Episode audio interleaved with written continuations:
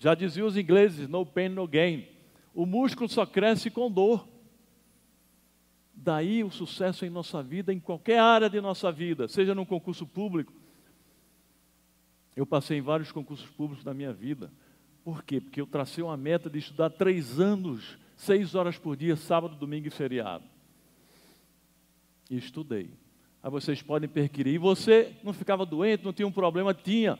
Mas naquele dia que eu tinha problema, eu tinha que pagar as horas no outro dia.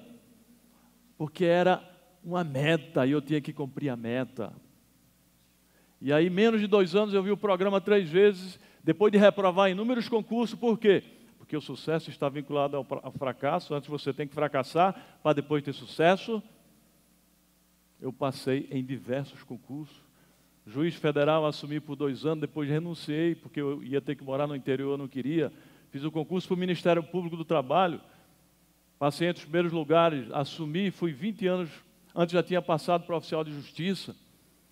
Fui 20 anos procurador, depois professor da Universidade Federal, porque eu queria fazer mestrado, doutorado, escrever livros. Se eu fosse para o interior, eu não ia ter oportunidade de materializar os meus propósitos e os meus sonhos.